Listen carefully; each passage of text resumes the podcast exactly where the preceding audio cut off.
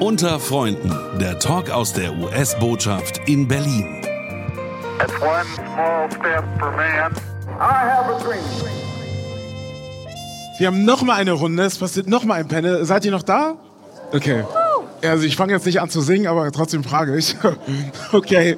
Wir haben zuerst über Demokratieverständnis und Demokratiestärkung gesprochen und jetzt würden wir gerne nicht nur über die schweren Themen sprechen, sondern wir wollen auch über den Transatlantic Angle sprechen, über diese Brücke, die uns seit über 75 Jahren begleitet. Ist irgendjemand mit amerikanischer Musik groß geworden? Hände hoch. Ist jemand mit Filmen groß geworden, so mit Hollywood und dieser ganze? Gibt es hier jemand, der noch nie einen amerikanischen Film gesehen hat? Die Podcast-Hörer können natürlich nicht die Hände sehen, aber äh, ich sage Bescheid, wenn dir irgendeine besondere Meldung kommt. Ich würde gerne mit meinem nächsten Gast über Demokratie sprechen im digitalen Zeitalter. Und er ist tatsächlich schon über unser International Visitor Leadership Program in den Vereinigten Staaten gewesen. Ich weiß, hier sitzen einige im Publikum, die es noch vorhaben. Aber einen großen Applaus für Gregor Hackmark. Hi Gregor, wie geht's dir? Ja, mir geht's gut und erstmal vielen Dank für die Einladung und äh, geile Songs auf jeden Fall. Ja, äh, und natürlich auch ein, ein geiler Panel, ne? Ja, okay. nur, nur mal so nachgefragt. Ähm, Gregor, ich könnte viel zu dir sagen. Mir fällt Ashoka ein, mir fällt, wie ich gesagt habe, unser äh, IVLP ein. Äh, ich hatte eine ganze Zeit lang Probleme, das auszusprechen, weil ich immer nur IVLP in unseren Gängen höre.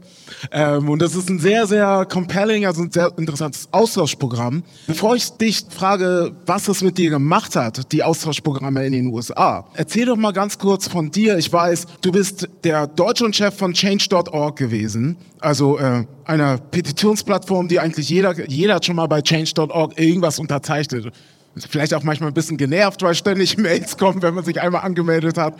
Ähm, und das, was du jetzt machst, ist Init. Erzähl uns doch mal, was Init bedeutet.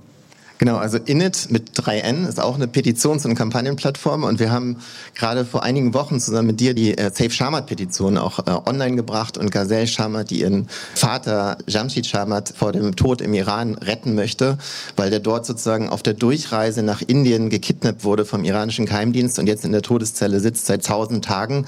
Und Gazelle hat bei uns eine Petition gestartet mit über 40.000 Unterschriften, um ihren Vater aus dieser Todeszelle herauszubekommen und Düsen und unser Team haben Gazelle Gazelle nach Deutschland gebracht und hier mit ganz vielen PolitikerInnen zusammengebracht und richtig Wind gemacht, damit die Bundesregierung Druck ausübt.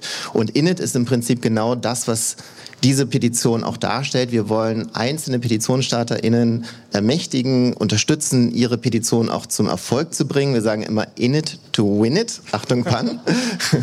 und, genau.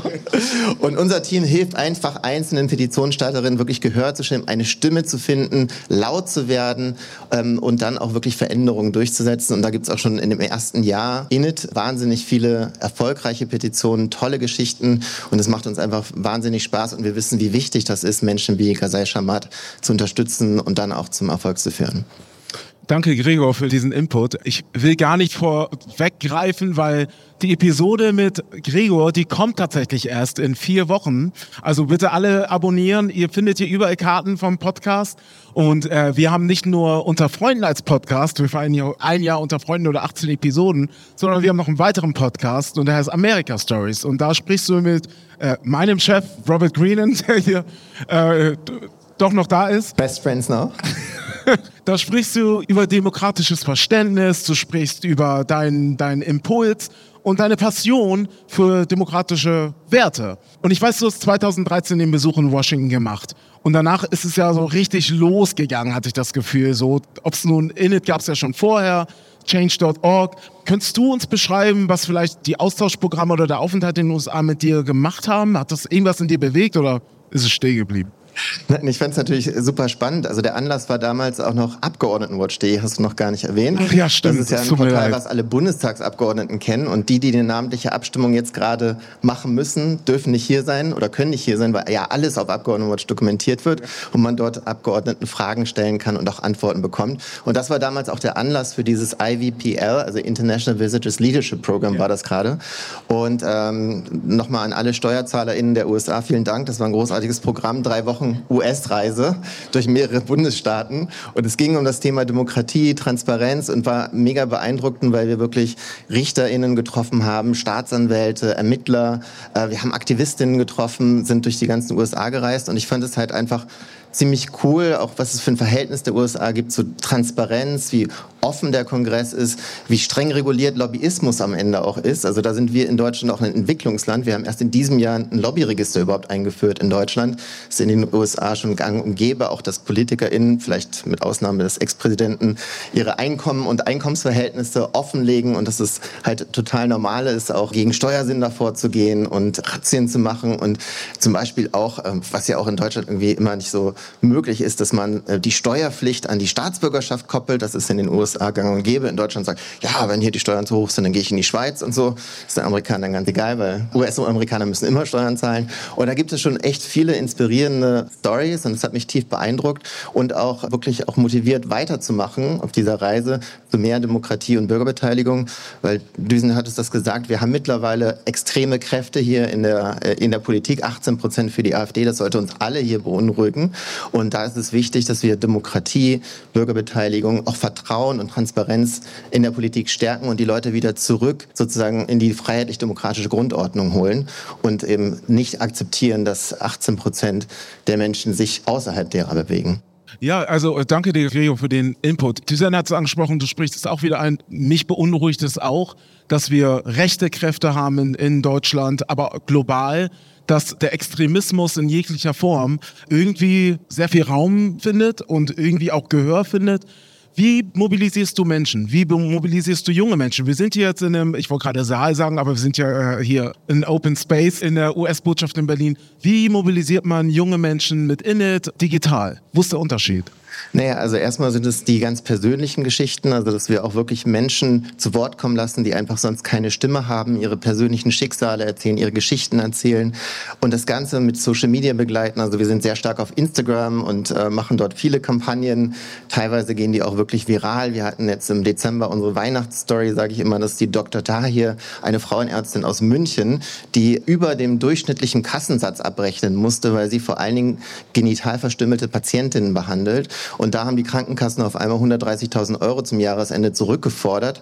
Sie wäre fast bankrott gegangen. Und dann haben wir innerhalb von drei Tagen zusammen mit ihr eine Kampagne auf die Beine gestellt, 150.000 Euro gecrowdfundet, weil da kamen noch mal Strafzahlungen und Gebühren und sonst was dazu, haben sie quasi rausgehauen. Und jetzt machen wir die Petition zusammen mit Dr. Tahir weiter, um diese Abrechnungssätze zu erhöhen. Da gibt es auch mittlerweile ein Entgegenkommen der gesetzlichen Krankenkassen. Aber das sind so dicke Bretter.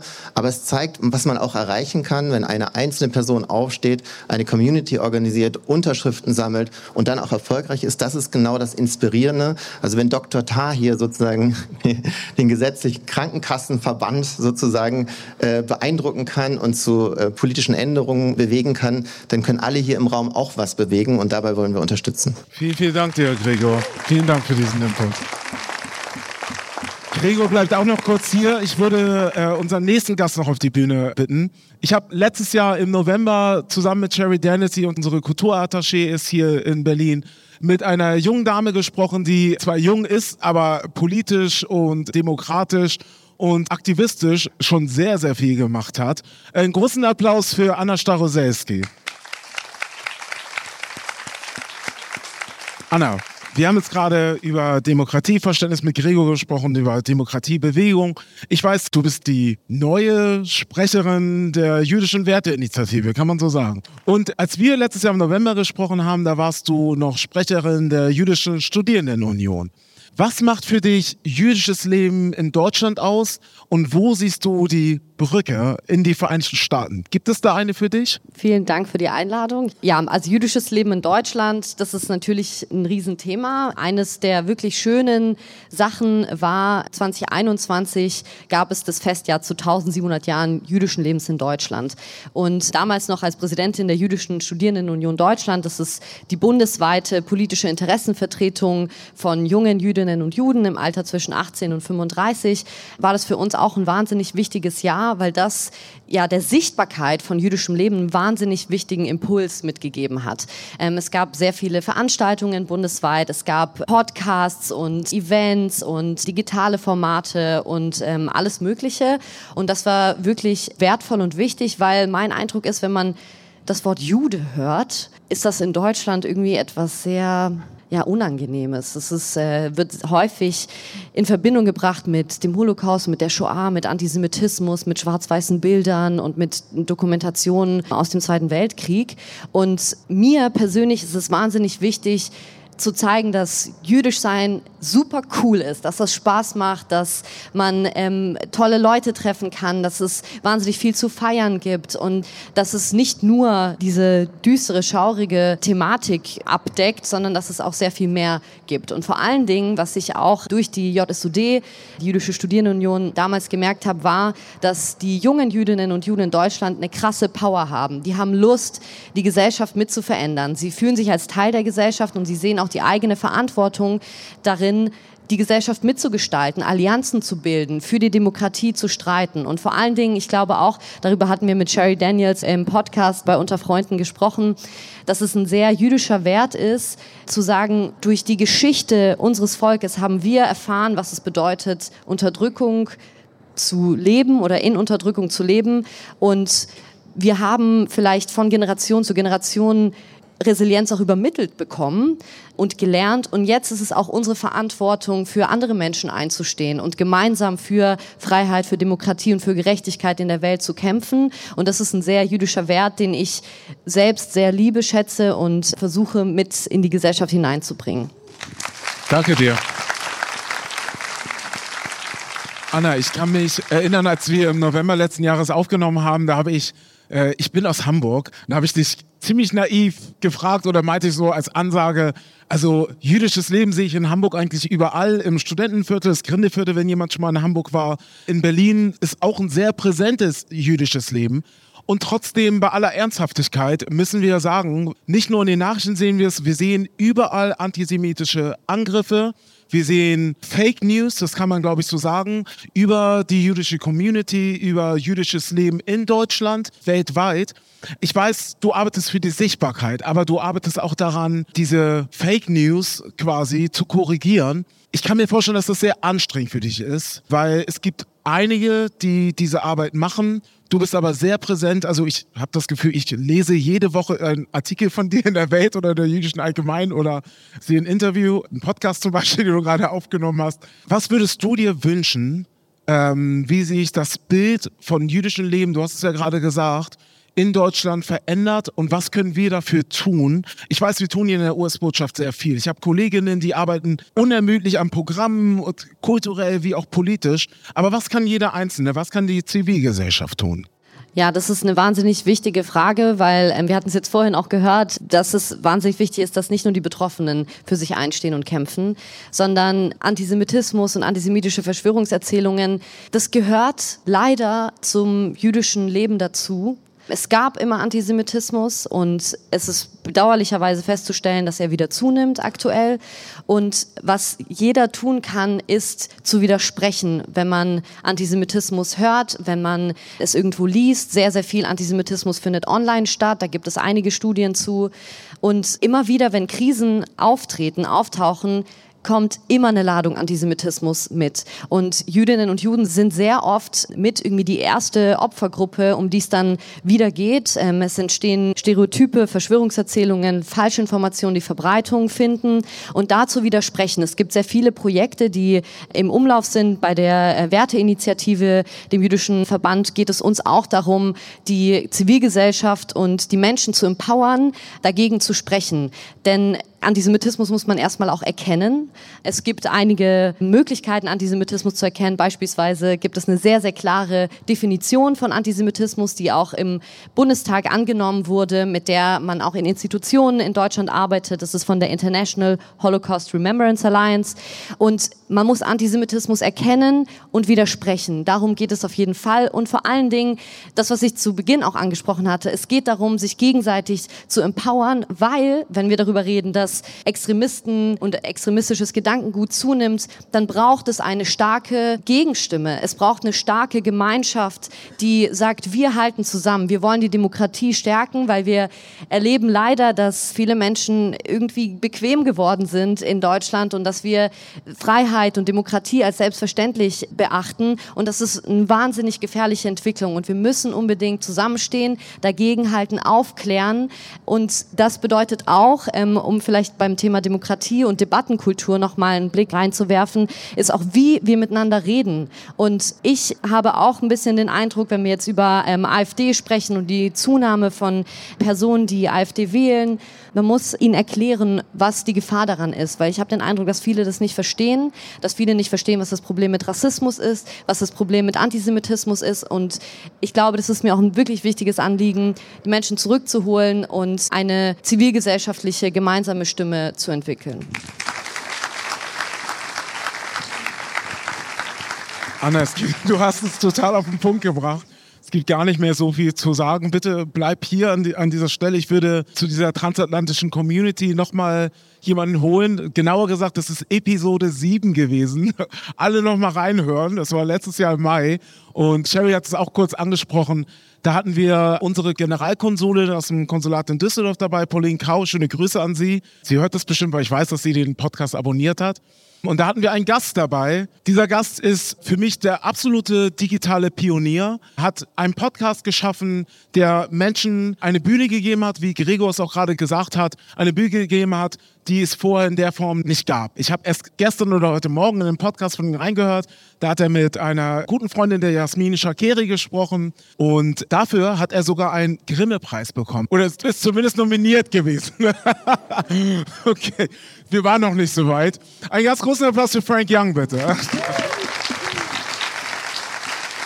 Frank, du hast ja gerade den Totenkopf gemacht. Ja, ich hab, ich Korrigier mich bitte. Ja, genau. Ich habe den Grimme-Preis nicht gewonnen, leider, äh, sondern ich war für den Grimme Online Award nominiert. Aber es ist ja fast dasselbe. Also wollen ja nicht kleinlich sein. Frank, du bist für mich äh, der absolute Pionier. Wann hast du deinen Podcast Der halbe Kartoffel heißt? Ja, ich glaube, da hast du so manche Fragen wahrscheinlich schon bekommen. Ja, ja, ja. W wann hast du damit angefangen? Also ich habe 2016 die erste Folge hochgeladen im November, glaube ich, im August gemacht, im November hochgeladen. Ich sage immer dazu, damit man so einen Eindruck hat, äh, wie die Podcast-Welt damals aussah. Da hatte, glaube ich, Spotify einen deutschsprachigen Podcast.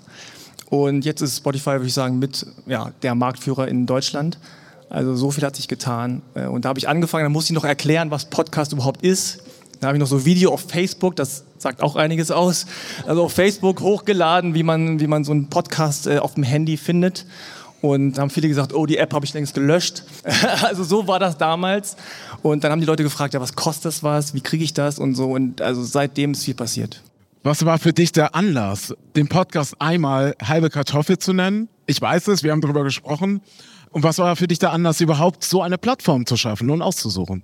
Also ich fand Podcast als Medium schon gut, habe viele so US-amerikanische Podcasts gehört und wusste aber nicht genau, was für ein Thema. Und dann gab es so ein äh, Programm vom Europarat, das hieß Diversity Accelerator, DIVA. Und da habe ich dann gedacht, oh, das wäre doch eigentlich eine gute Sache, weil das ging um äh, Vielfalt in den Medien. Und dann dachte ich so, ah, spreche einfach mit Leuten, die so sind wie ich, also die deutsch sind, aber nicht deutsche Wurzeln haben. Und so entstand eigentlich diese Idee. Und dann, was den Namen anging, also ich habe viele Namen aufgeschrieben und es ging dann viel so um äh, tatsächlich so englische Begriffe und die klangen dann alle so wie so, wie so, so Breakdance-Moves, so klang der Podcast. Und dann habe ich gedacht, das passt ja nicht, weil es geht ja um deutsche Identität. Und da passt natürlich ein amerikanischer Name nicht, auch wenn der cooler klingt erstmal so. Und dann dachte ich, okay, Deutschland, also Deutsch, äh, so im Podcast Namen zu haben, das könnte in die falsche Richtung gehen. Und dann habe ich irgendwas gesucht, was so als Synonym passt. Und dann kam ich schnell auf die Kartoffel. es gibt auch viele, um das an der Stelle mal zu sagen, viele, die sagen, oh, du machst ja genauso Rassismus gegen Weiße, gegen Kartoffeln und so. Und dann sage ich immer, ja, aber ich meine ja mich. Und dann sind alle so, äh, ach so. Okay, stimmt. Also das sehen viele ja gar nicht, dass ich selber auch eine Kartoffel bin. Also wenn auch nur halb oder wie auch immer. Und so ging das eigentlich los, also Kartoffel dann halb und dann habe ich das R und das E weggelassen von Kartoffel, was vielen Schwierigkeiten bereitet, dieses R wegzulassen, also das E hinten, das das kennt man irgendwie, Kartoffel. Aber das R vorne, das lassen immer alle stehen. Also ohne R, ohne E. Damit es ein bisschen slangiger klingt und auch ein bisschen andeutet, dass es nicht so ganz ernst immer alles ist. Auch wenn es natürlich ernste Themen sind wie Rassismus und Identität und Stereotypisierung und so weiter, aber es soll trotzdem ein lockeres Gespräch sein und nicht so ein theoretisches äh, Gelaber, sage ich mal. Äh, danke dir, Frank. Wir haben letztes Jahr im Mai zum Asian American Pacific Hawaiian Native Islander Heritage Month gesprochen. Ich glaube, ich habe es äh, korrekt. Bitte googelt es und korrigiert mich. Dazu haben wir gesprochen und wir haben mit Pauline und dir ein unfassbar tolles Gespräch gehabt und über Identität gesprochen. Wir haben über Heimat gesprochen und dieser Heimatbegriff ist irgendwie bei uns in dieser Dreierrunde hängen geblieben. Ich weiß, du hast auch noch Wurzeln im asiatischen Raum, irgendwie das kannst du für uns disclosen. Was bedeutet Heimat für dich als Deutscher mit Migrationsgeschichte? Also generell ist das Wort Heimat ja immer so ein bisschen schwierig, zumindest für mich, weil es auch teilweise äh, falsch besetzt ist. Und man denkt dann immer, also ich zumindest habe früher mal so an Heidi gedacht und Heimat und irgendwie so Berge und das ist so Heimat. Also Heimat ist für mich da, wo, wo Menschen sind, die ich liebe und die ich mag und wo ich mich wohlfühle. Das ist für mich Heimat. So erstmal ganz grob. Und meine Eltern kommen aus Korea. Ich bin in Deutschland geboren und aufgewachsen und äh, hatte eigentlich mein Leben lang ständig dieses so, okay, wo gehöre ich jetzt hin? Als junger Mensch ist man dann so, nee, ich spreche kein Koreanisch, ich bin auf der deutschen Seite, sagen die Deutschen so, na, na, wollen dich nicht. Dann sagt man, okay, dann halt nicht, dann rebelliert man in der Pubertät meistens und sagt dann, dann bin ich jetzt hier Koreaner und mache Taekwondo. Also habe ich alles gemacht dann später auch, einfach um zu sagen, ich habe Taekwondo gemacht, weil alle fragen natürlich kannst du Karate, kannst du irgendwas? Und wenn man es dann nicht kann, dann ist so, ah, so ein Asiate, der kann nicht mehr das, was, was cool ist. Und dann machst du es halt irgendwann, nur um zu sagen, ich habe es mal gemacht. Und dann sagen alle so, wow, okay, cool. Mit dem lege ich mich nicht an. Aber also dann bin ich in Korea und, und dann merke ich natürlich auch, okay, ich kann die Sprache nicht gut. Äh, die Leute sehen, warum auch immer, dass ich nicht von da bin. Also es war tatsächlich so, als ich das erste Mal alleine da war und dann Koreanisch gesprochen habe, dann haben die Leute immer mich so angeguckt, als wäre ich irgendwie doof. Weil ich natürlich andere Codes habe und, und nicht verstanden habe, wie das funktioniert, das Leben. Und dann ist man wieder so in der Mitte. Man denkt so, okay, dann bin ich nicht da und bin ich hier. So, wo gehöre ich hin? Was bin ich denn dann? Bis man dann irgendwann idealerweise äh, versteht, okay, ich bin das Beste aus beiden Welten, idealerweise. Ne?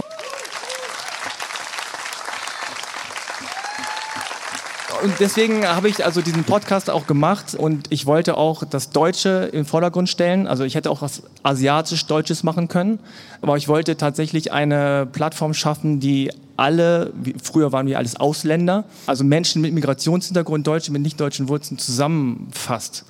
Und äh, weil ich immer das Gefühl hatte, so jeder macht so sein Ding. Ne? Also dann hier sind die Schwarzen, da sind die Asians und da sind noch andere. Und jeder macht so sein Ding und versucht irgendwie vom, vom großen Kuchen so ein kleines Stück abzubekommen. Und bis wir dann alle verstehen, ach so, nee, wir müssen uns nicht um die letzten 5% streiten, sondern wir können den ganzen Kuchen haben oder wir können zumindest einen größeren Teil haben, als wir denken. Und dass wir uns auch irgendwie vernetzen und auch genau das, was auch Düsen und auch du gesagt hast, dass man zusammen irgendwie was erreicht und nicht so, warte, du willst auch das, ich will aber auch und dann bekämpfen wir uns und die da oben sagen, ja, ist doch schön, die machen da ihren kleinen Streit und dann hat keiner was davon, sondern wir müssen das zusammen irgendwie machen und das hat mich interessiert vor allem. Deswegen habe ich den halbe Kartoffel genannt und es geht wirklich um Deutsche mit nicht deutschen Wurzeln im Gesamten. Danke dir, Frank. Ich denke gerade wieder an den Begriff zurück, Identität. Ich habe das Gefühl, im amerikanischen Kontext, und darüber haben wir auch gesprochen, Pauline hat ja beschrieben, sie ist mit jungen Jahren in die Vereinigten Staaten gekommen und sie ist Amerikanerin. Sie sieht sich als Amerikanerin nicht nur als Diplomatin und als Konsulin, sondern als Amerikanerin. Ich glaube, das verschiebt sich gerade im deutschen Kontext ganz schön dass man in unserer Generation zum Beispiel, aber auch in anderen sieht, dass Deutschsein nicht nur bedeutet, dass man ein äh, westeuropäisch wie auch immer geprägtes Aussehen hat. Was bedeutet dir die deutsch-amerikanische Freundschaft? Weil ich kenne dich ja persönlich, ich weiß, du bist vom Hip-Hop, vom Breakdance und anderen kulturellen Dingen beeinflusst. Hat das mit dir etwas gemacht in jungen Jahren oder auch heute? Ja, ich meine, ich bin Jahrgang 76, das heißt, also. Danke für die Info. Danke, ja. Äh, das heißt, ich bin natürlich sehr geprägt von den USA. Also wirklich von Hip-Hop über NBA. Ich bin großer Basketball-Fan. Über generell Musik. Ich habe wie viele meiner Generation Englisch über MTV gelernt und so Songtexten in so Booklets. Ja, und tatsächlich habe ich meine Abi, also meine Abi, wie nennt man das, äh, also wo man hier dem Direktor die Hand gibt. Abschlussfeier. Abschlussfeier, danke. Die Abschlussfeier habe ich verpasst, weil ich in den USA war und nach fünf Wochen durchs Land gereist bin. Und dann kam natürlich so ein bisschen die Ernüchterung. Man merkt dann auch kritische Sachen an dem Land und merkt dann so, okay, ist nicht alles so cool, wie man vielleicht gedacht hat.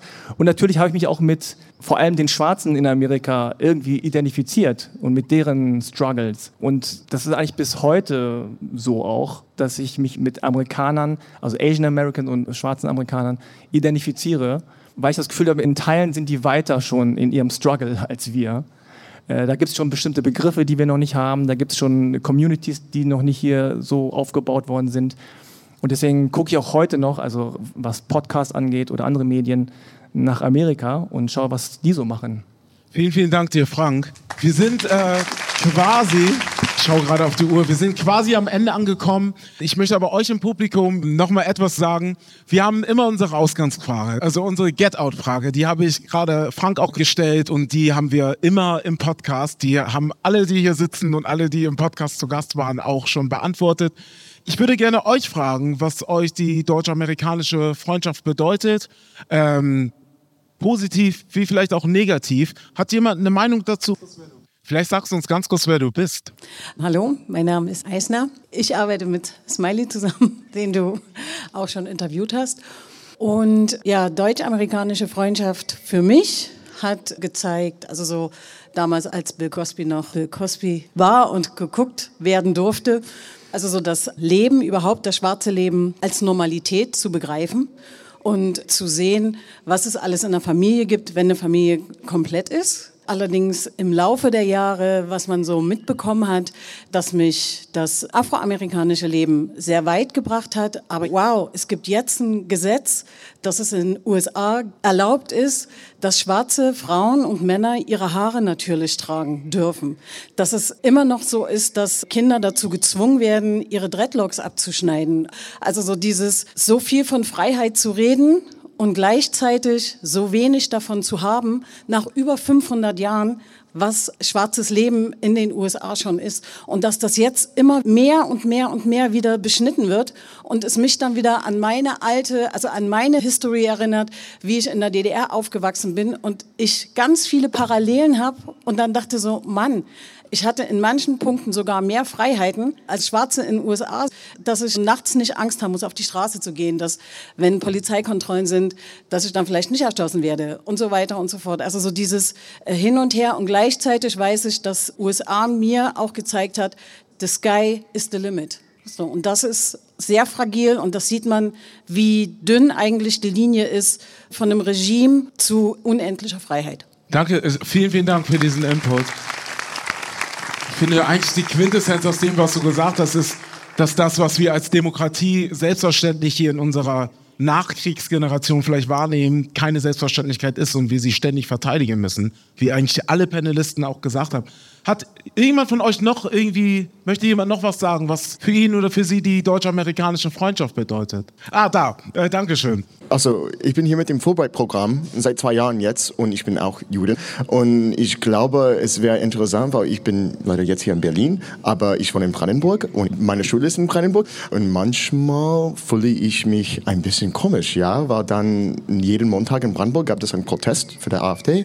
Und es kann sein, dass es gegen die Army sind oder gegen Globalisierung oder es ist nicht immer gegen mich, aber manchmal gehe ich da und ich spreche mit sie ein bisschen. Ja, wir sprechen miteinander. Ich frage sie, warum sie hier sind. Sie sind vielleicht 200 Meter von meiner Schule, wo ich arbeite. Und es ist einfach das gleiche Ding. Ich glaube, Sie haben auch keine Ahnung, warum Sie da sind und gegen die Amis. Ich sage Bescheid, dass ich ein Ami bin und ich bin hier, ich arbeite, ich kann Deutsch sprechen. Nicht so gut, aber mich okay. Und sie weiß es nicht, warum ich hier bin. You know? Und so, für mich ist es ein bisschen interessant. Ich fühle mich glücklich aber manchmal, wenn ich durch mein Dorf gehe, sehe ich die goldenen Steine an der Boden dann bin ich ein bisschen traurig. Dann erinnere ich mich, ah ja, früher war es nicht so gut hier für meine Familie. Und so, es ist so komisch. Und so, ich fühle mich glücklich, aber auch komisch. Und jetzt, nach zwei Jahren, fühle ich immer noch das und ich weiß nicht warum. So, ich wollte gerne mehr in Deutschland wohnen, aber ich habe keine Ahnung, das wäre besser. Vielen Dank auf jeden Fall, was du beschrieben hast, weil das trifft sehr gut die Alltagsrealität von Juden in Deutschland. Das ist genau das. Freunde von mir erzählen mir zum Beispiel auch, wenn die jüdische Symbole an sich tragen, dass die sich überlegen, wo halte ich mich auf, wer umgibt mich, bin ich sicher mit einer Kippa oder mit einem Davidstern, gerade auch äh, vielleicht nicht in der Metropole Berlin, sondern weiter draußen, auch äh, häufig in Ostdeutschland. Mir haben auch ähm, Freunde erzählt, dass sie an der Uni in Magdeburg von Neonazis verfolgt wurden auf dem Nachhauseweg und so. Also es ist echt krass und es ist gleichzeitig für äh, also meine Generation oder für viele Jüdinnen und Juden, die sich hier zu Hause fühlen, ist es immer so ein, ja, eine zweiseitige Medaille. Einerseits wie ich auch sagte, fühlt man sich als Teil der Gesellschaft und sieht seine Verantwortung mitzugestalten, aber auf der anderen Seite weiß man nie, ist man wirklich sicher hier? Wird man auch vom Staat gesichert? Äh, vor allen jüdischen Institutionen gibt es immer Polizei, das hast du vielleicht auch schon gesehen. Es gibt keine Synagoge, die nicht geschützt wird. Und wenn sie nicht geschützt wird, dann hat das leider häufig auch ein Problem und eine Konsequenz, die lebensbedrohlich sein kann, wie wir in Halle gesehen haben zum Beispiel. Und ich bin sehr froh, dass du deine Erfahrung geteilt hast. Ich würde eigentlich gerne einen Schluss machen, weil ich, was ich möchte, ist, dass wir, genauso wie Anna gerade gesagt hat, Anna, vielen Dank nochmal, das ist quasi ein Schlusswort gewesen. Ähm, schwer. Aber wir würden gerne einen Schluss finden, weil ich würde es toll finden, wenn ihr alle ins Gespräch kommt und miteinander sprecht. Vielen, vielen Dank, dass ihr da wart. Das war das erste Unter Freunden live aus der US-Botschaft hier in Berlin. Diesmal wirklich live. Ähm, und nicht, äh, in, nicht nur in einem Podcast. Dankeschön. Ich habe ähm, wir sind bei über 35.000 Hörern. Ihr habt das möglich gemacht. Also ihr seid ein Teil der Hörerschaft. Wir haben Hörer, die in, im Iran sind, in Russland sind, in Australien sind. Ich bin, hätte nie im Leben gedacht, dass äh, diese Schnapsidee, die wir im Sommer 2021 mal aufgegriffen haben, zu so etwas führen würde. Wir sind für den Deutschen Podcastpreis nominiert, quasi. Dankeschön. Okay und äh, waren sogar auf Platz 11 der deutschen Podcast-Charts im Bereich News und Politics. Bitte hört rein, abonniert unter Freunden und wir sehen uns auf jeden Fall zum nächsten Unter Freunden live. Ich bin mir sicher, es wird kommen. Dieses Jahr oder nächstes Jahr. Danke, der Chef sagt da hinten, Thumbs up macht er gerade. Ähm, vielleicht Ende des Jahres, je nachdem, wie viel Kraft wir haben. Und ich möchte mich an dieser Stelle nochmal wirklich, wirklich, wirklich an die ganzen Kollegen bedanken. Ich weiß, das läuft seit Februar 2022 und hier sind ganz, ganz viele Menschen. Ich würde euch eigentlich alle gerne nach vorne holen, aber das dauert zu lange. Machen wir gleich, wenn die Podcastaufnahme zu Ende geht. Aber vielen, vielen Dank. Wirklich jede einzelne. Wir haben Finja, die hier gerade steht und wartet, dass ich endlich fertig bin. Wir haben Antonia, die an der Tür ist. Wir haben Martina, wir haben Kerstin, wir haben Sherry, wir haben, äh, wo, oh Gott, jetzt äh, sehe ich die Leute nicht. Wir haben ganz viele Kollegen, die wirklich jeden Tag hier daran arbeiten, dass die deutsch-amerikanische Freundschaft immer ein Stück weit besser wird, sogar in herausfordernden Zeiten, wie wir vielleicht auch schon mal gehört haben heute. Und vielen, vielen Dank, dass ihr gekommen seid. Ich bin sehr, sehr beseelt. Ich bin sehr happy, dass das hier auf die äh, Beine gestellt wurde. Es hat Monate gedauert, das hier zu machen. Genießt das Essen. Wir haben etwas zu essen für euch bereitgestellt. Es gibt Wein, es gibt Bier, es gibt Whisky. Also äh, haut rein und wir sehen uns bald. Dankeschön. Das war unter Freunden. Dankeschön. Und es gibt noch Musik. Also bitte noch einen großen, großen Applaus für Selina Bostic, die uns nochmal hier beehren wird. Wehe, ihr steht schon auf und geht was essen, Leute. Einen habe ich noch. Einen habe ich noch. Jessie, vielen, vielen Dank. Das hast du wirklich wundervoll gemacht und an die Gästin. Ganz, ganz toll. Es gibt jetzt einen Song, Leute, und Frank hat es eigentlich, hat die perfekte Überleitung zu meinem Song gemacht. Ähm, das ist jetzt ein bisschen aufregend für mich. Äh, zum einen wollte ich euch mal, mir war kalt und da habe ich mir mein neues, neues Merch übergeschmissen. Wie findet ihr es? Die Resilienzkrone. Ähm, aber nee, was ich euch eigentlich sagen wollte, es gibt einen Song, der eigentlich perfekt passt, auch hier zu diesem Ort. Ähm, und zwar geht es darum, dass ich ja deutsch und amerikanisch bin und ich ganz oft das Gefühl habe, dass Leute mit Migrationsgeschichte oder mit Migrationsvordergrund also dem man ihren Migrationshintergrund ansieht, ähm, dass die sich immer irgendwie entscheiden müssen. Ja, wo fühlst du dich denn eher zu Hause oder wo gehörst du denn eher hin? Und dass das auch so ein bisschen als Defizit gesehen wird, so von wegen, ach, du bist nur halb irgendwas, halb deutsch, dann gehörst du auch nur halb hierher. Und deswegen habe ich einen Song geschrieben, der heißt Doppelmoppel, weil ich bin nicht halb, ich bin doppelt. Und und den mache ich jetzt mit Loopstation. Das ist eine totale Premiere. Äh, und ihr müsst mir nachher alle, ihr müsst alle mitmachen nachher. Es gibt nämlich einen Publikumspart, okay? Also, äh, das wird jetzt lustig. Mal gucken. Doppelt gemoppelt, doppelt gemoppelt. Doppelt gemoppelt, doppelt gemoppelt. Doppelt gemoppelt, doppelt gemoppelt. Doppelt gemoppelt, doppelt gemoppelt. Doppelt gemoppelt, doppelt gemoppelt. Doppelt gemoppelt, doppelt gemoppelt. Doppelt gemoppelt, doppelt gemoppelt. Doppelt gemoppelt, doppelt gemoppelt. Doppelt gemoppelt, doppelt gemoppelt. Doppelt gemoppelt, doppelt gemoppelt. Doppelt gemoppelt, doppelt gemoppelt. Doppelt gemoppelt, doppelt gemoppelt. Doppelt gemoppelt, doppelt gemoppelt. Doppelt gemoppelt, doppelt gemoppelt. Doppelt gemoppelt, doppelt gemoppelt. Doppelt gemoppelt, doppelt gemoppelt. Doppelt gemoppelt, doppelt gemoppelt. Doppelt gemoppelt, doppelt gemoppelt. Doppelt gemoppelt, doppelt gemoppelt.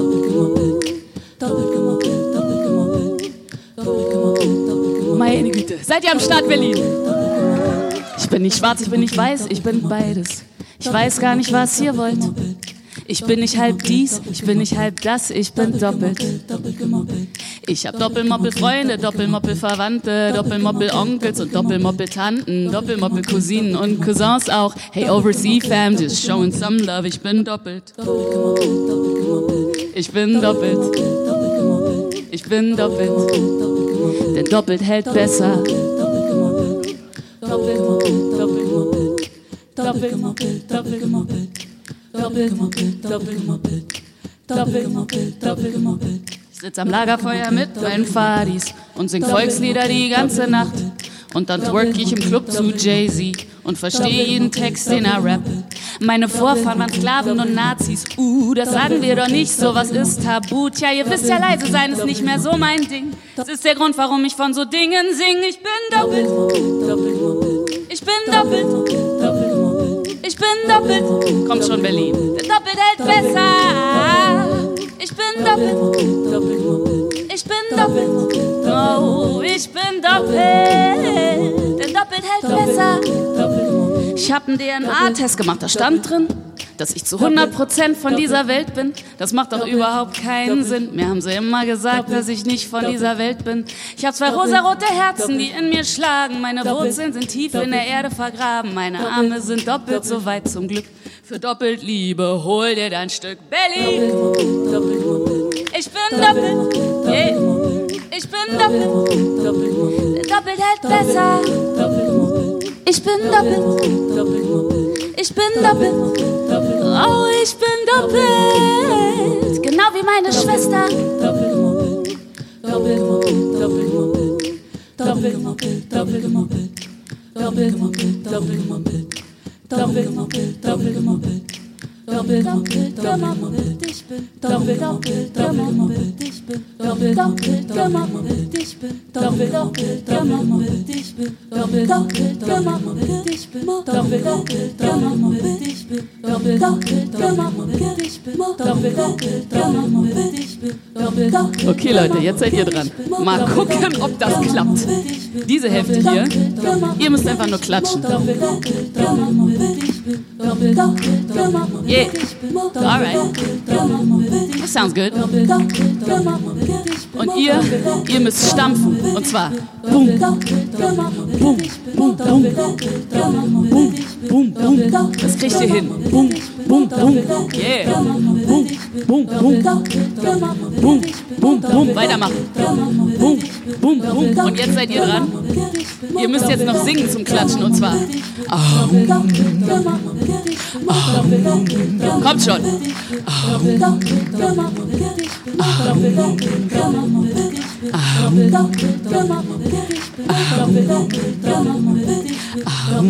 Und jetzt müsst ihr weitermachen, weil ich mache die Loopstation aus.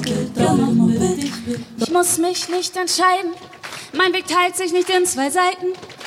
Beste both worlds und das feier ich. Dass ich Doppelmoppe bin, das sag ich feierlich. Ich muss mich nicht entscheiden.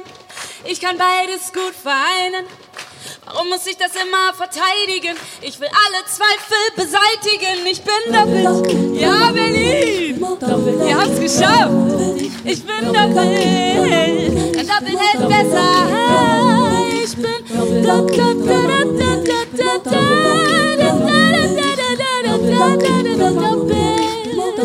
Doppelt hält besser.